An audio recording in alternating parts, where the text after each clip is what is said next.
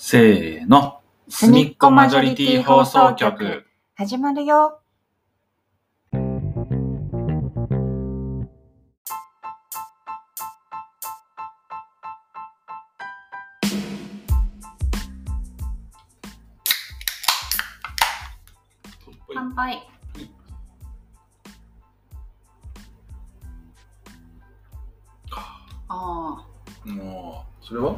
これはサントリーのノンアルコールビールオールフリうーん。カロリーもゼロなんだ。ー。あ、そうなんだ。えー、そうだ、前回紙コップ持ってこようって言ってたのに忘れちゃった。どんな味がするか分けてもらおうと思って。アドバイザあ、そうです。よかった。今一瞬読めなかったから、どどこ書いてないかなと思って見てた。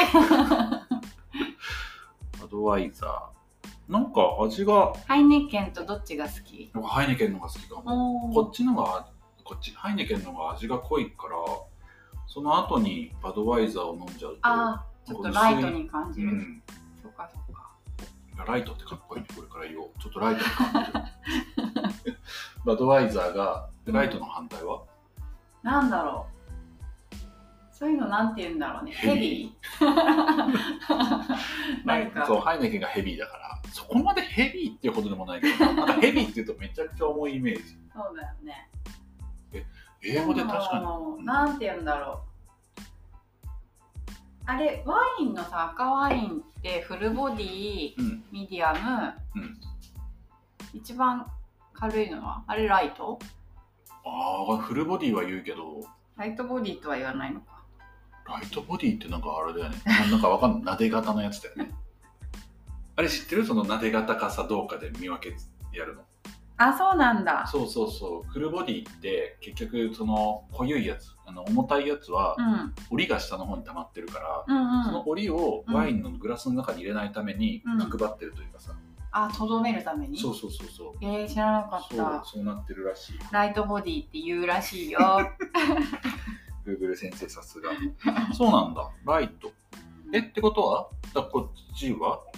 えっと、あれ？え？なんだったっけ？さっきワインで言うと、フルボディとライトボディだから、どっちがどっちでもフルって言わないもんね、これ。イネケンがフル。言うても。言うてもだよね。うん。そっか。でもなんか、うん、あんまりや。っぱ黒さんの表現で合ってたんじゃない？薄いでいや、でもかっこいいじゃん、そっちの方が。ライト。でもなんかバドワイザーってさ、うんビールってイメージなんで本当バカだけど、なんかその、えっと、バドワイザーってなんか日本のビールっぽくない？あそうなんだ。あ、違う？あ、違う違う、なんか名前っていうかさ、バドワイザー。あほんとわかんない。これって、へえ？米が入ってるこれ？麦芽ホップ米？知らなかった。一瞬米かなと思ったけど、これどこのやつだ？アメリカかな？ねどこのやつなんだろうねあ渋谷区だ、これ。えー、取引先。そっか。はいアメリカらしいですはい。ありがとうございます。ハイネケンもアメリカじゃないのかあそうなんだないや、わかんない。勝手に言ってる。うんでもハイネケンの方が好きだな。これからハイネケンにしよう。ハイネケンはオランダ・アムステルダムで誕生したらしいよそうなんだ。確かに名前がオランダ語っぽくない？ハイネケン？ハイネケン。全然わかんない。他にオランダっぽいって言ったら何が？えミナペルホネ。知らない。それでもあれどっか町の名前？いやあれはなんかテキスタイルのミナペルホネってあるじゃん。でもあれ日本のやつだよね。オランダじゃないじゃん。オランダ、そうなんだ。えー、なそのこれ、なんとかうん EN で終わる、EN。ハイネケンとかペルホネとかなんとか県なんとかねんとかで終わるとちょっとそのあ。のほ北欧とかさなんかに。人の名前で多いイメージがない？え、オランダの、オランダの人の名前待って待って違う。話がそれちゃう。話がそれちゃう。今日はその話をするに来たんじゃない。ちょっとハイネケン置いとしかもそうだよ、ハイネケン前回飲んだやつだよね。そうだよ。ハイネケンさんはちょっと置い。とこう。失礼しました失礼しました。そう脱線させちゃったはい。知ってるもう5分経ってる。じゃあ10分でうんパパッとねうんちょっと今日は今日はね黒さん若干若干うんかなりかなり落ち込みモードそうなんですよわけは言えませんが落ち込んでますわけは言えない。けどあのどの生活のどの領域で起きたことかは言えるんじゃない？まあまあまあそれで言ったら仕事？うんううん。んプライベートで何かあってっていうのじゃないじゃん。そうだね。恋愛とかは何もない。うん。そそれも嫌だねそれも何そんなそこまで言わなくても。そうか。そうか。そうか。そうあの身内がなくなったとか。そういうのじゃないうんうん。仕事でね、そう仕事でちょっとねいろいろありまして、ちょっと落ち込んでますでも黒なんか。ねさん。来年ぐらいに笑い話になってりゃいいなと思ってああ、その視点いいね。そう？ん。長期的な視点に立つ。う ありがとうございます 長期的目標でライフハックって感じ。ライフハックって何？あ、なんかさ、その、何？なんていうの？その、ちょっと便利な技みたいな。ああ生活する上うん。生きていく上で、うんうん。あーあでもそういうのは結構持ってるかもライフハック。なんて言った？えライあライフか。ライフは好きか。ライフ。そうライフハックは結構持ってるかも。なるほどね。自分の中。結構どっちかって言ったら本当楽楽天的ってわけじゃないけどうん。最近は本当にいろいろ仕事関係も含めてなるようにならないと思ってるしなるようにしかならないうん。でうん。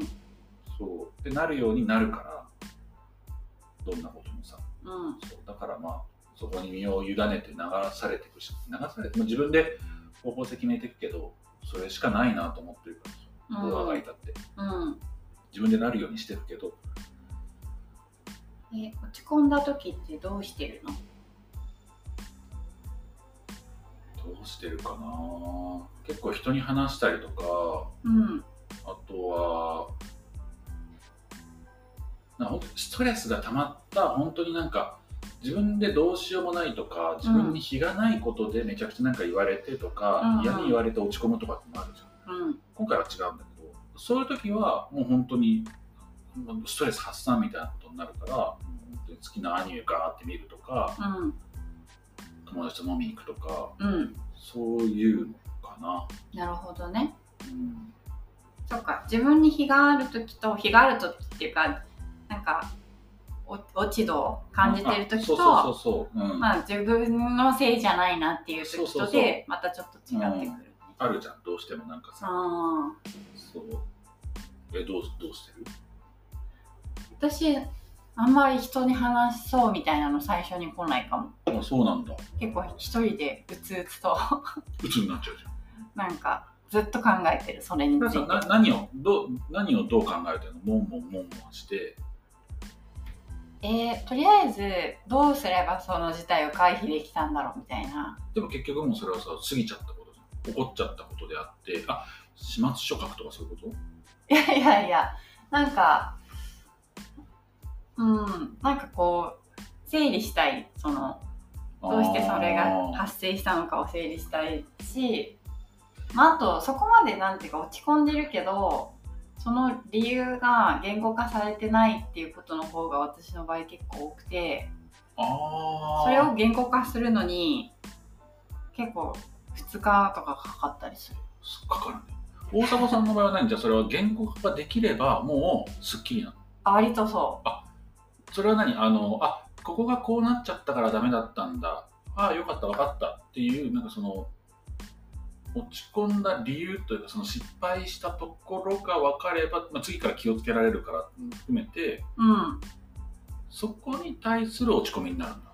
あそこに対するっていうか、なんかある程度言葉にしたら自分の中で整理がついて、まあ、しょうがないなってなる時もある。その自分にはどうしようもなかったからしょうがないなっていう時もあるし、まあでもこうすればもうちょっと、その、後悔がなかったなって、思思えばまあ、次に生かすこともできるし、はいはいうん。あなんかとか。そうだねで言ってることはすごいわかるしな僕ももしかしたら脳内でそういうことやってるかもなんだけどなんとなく最終的にはあでももう起こっちゃったことだからっていうふうに思って、まあそれはそう。それはそう、うん。まあ次になん、うん、次に気をつけようとかもあるけどうん。でも個人的には僕の中ではねうん。その時に自分がその判断をしたんだったらうん。別に天狗になるわけじゃないけど、まあ、それは最善だったんだろうなって思っちゃう。おー。でももしかしたらそれで自分を律してるのかもしれないけどねそのあ本当に自分が悪かったって思う時は全然そういうふうに思わないけど、うん。でもその時そうするしかなかった状況だったんだろうなっていうところで俯瞰してみるのはある、なるほどね。あでもだからそうだな。自分を正当化しようってわけじゃないけど確かにちょっと整理はしてるのかもね、うーん。言われて思ったけど。でもとその悶々して、うん。えっと、言語化できるようになるまで2日かかってうんそれですっきりになる、そうだね。わりかしそうかも。えーなんかそれ起爆剤とかなんかそんなな特にはないんだ。これするともうなんか一気に。ないね。寝るくらい。寝るんだ。寝る。考えるか寝るか。両極端だね。考えるために寝る。ああ考えるために寝るか。あとあんまり夜中まで起きててなんかいい方向に行かないかああら確かに。なんだっけな今の話でさ三輪さんかな？なんだっけ？あの三輪さんだっけ？なんかあのさ金髪の。金髪の？そうそう。う、ん。な何さんだっけ？あの人。三輪明宏そうそうそう。三輪明宏さんが、うん。あの本当もう言われるようにその布団の中とか、うん。ベッドでうん。考え事はししないするなあって言っててでそれがなぜかというとベッドって一番その地面に近いところで横たわってるあはい。から、はい。地獄に近いんです。だから考え方がどうしてもマイナスになっちゃうか急らにスピリチュアルだから立ってる時とかそはの頭が天国に近い時あにやっぱ。話した方が。やばすぎてよだれ出たわ。僕も別にスピリチュアルをそんなに信仰してるとかじゃないんだけど、はい。でもうん。あの言わんとしてることなんだろう。あでも言ってることはなんかあでも確かにさあの布団の中で悶々と考えちゃってもさ結局負,、負のことだけで回っちゃうからさうん。僕も歩きながらあそうだ僕もだから本当悶々としてる時歩くわ。ああなるほどね。歩きながら整理してるかもブツブツ言ってるかでもわかるよ。うも、んうん。体を動かしてる方が多いかも。伊賀さんありがとう うん。だからなんか落ち込んでる時にあんまり人に話すってことしないんだよな。あそうなんだ。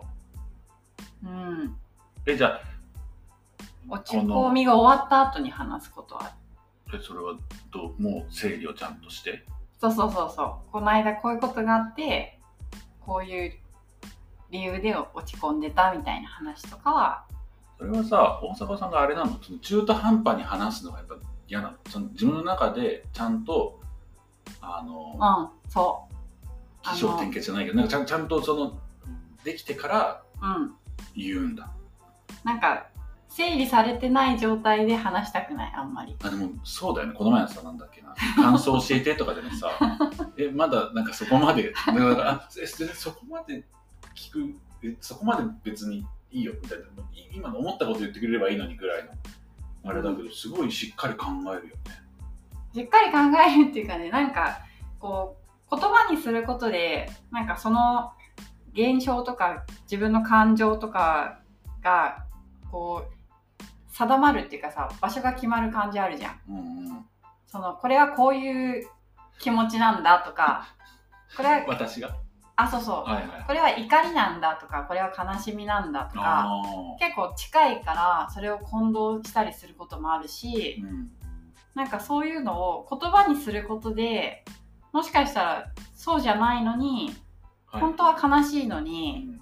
なんか腹が立ってるって勘違いすることもあるからなんかそこに対して結構慎重でその自分の中でこれは私は怒ってんのかな私は悲しいのかなどっちなんだろうみたいなのとかをうんなんかこう考える時間が必要って感じ。それはやっぱり相手物事をちゃんと伝えるにあたってそれじゃないと聞いてる相手に対して違う情報が流れちゃうかもしれないからとかそういう懸念？相手に対するっていうよりかはなんか自分の中でへなんか自分の中で集中したいみたいな感じかそれって自分の中で考えてまとまるの、うん、そう、うん、そう。そうなんだ。なんか僕は大迫さんの今話聞いて僕はなんかそれを喋りながら整理しちゃってるああ、そっか。人と会話をしてキャッチボールしてる中で、うん、だ。からたまにそこでもイラッとかモヤッとかってそういうとこあるんだ。けどさ、その相手から言われたことに、対して、うん、でもあそっかここに自分が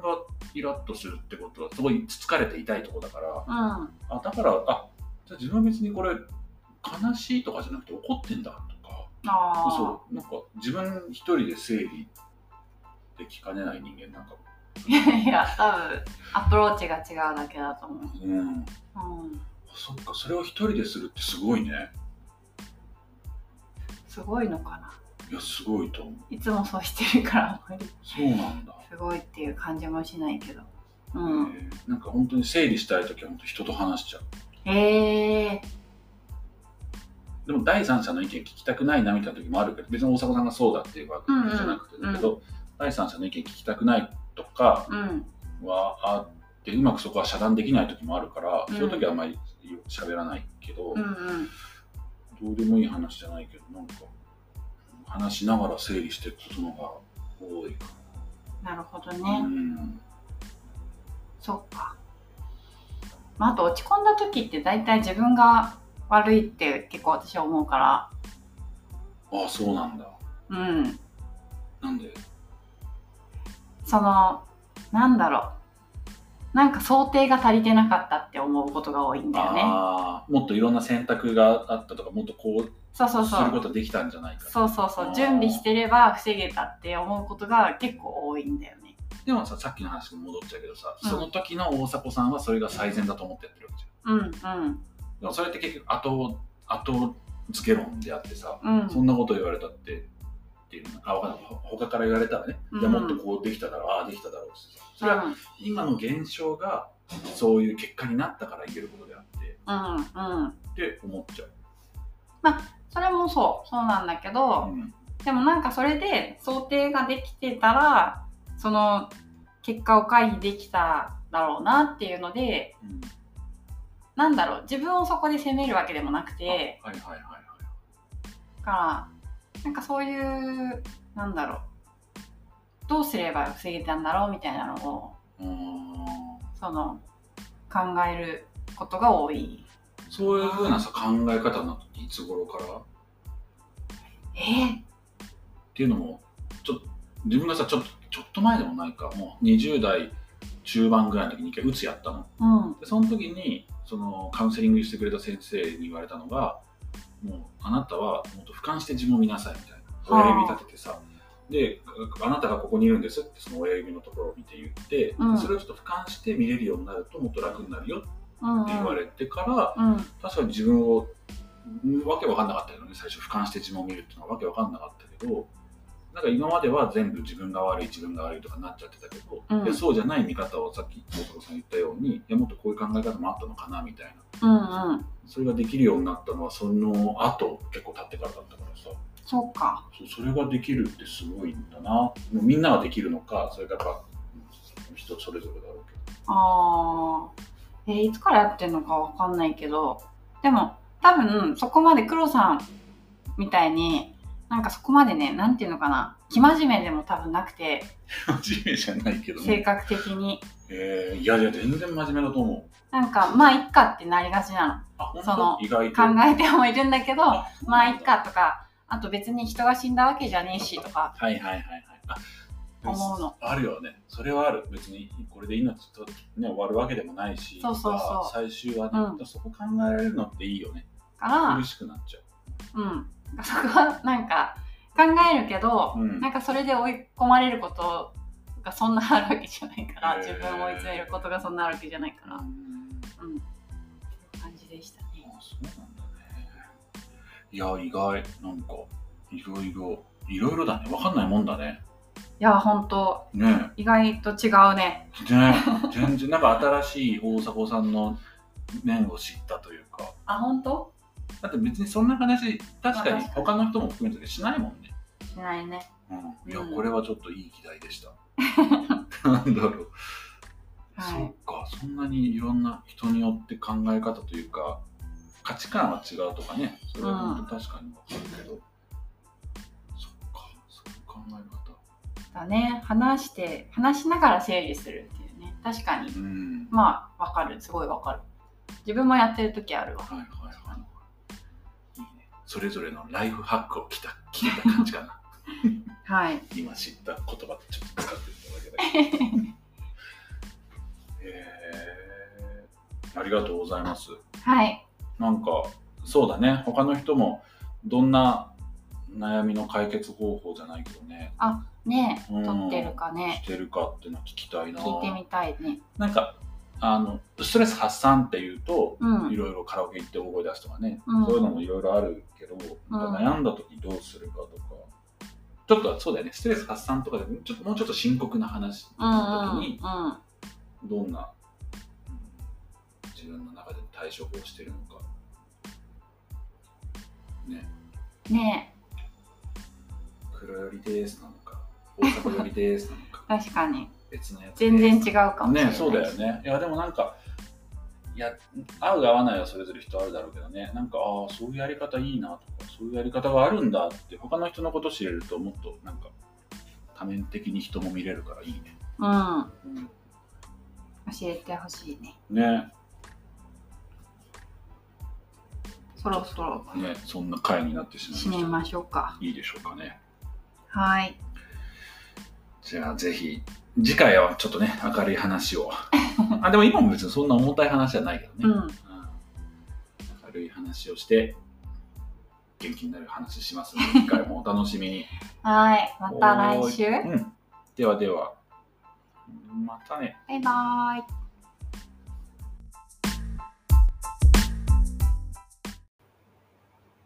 今回もお聞きいただきありがとうございました。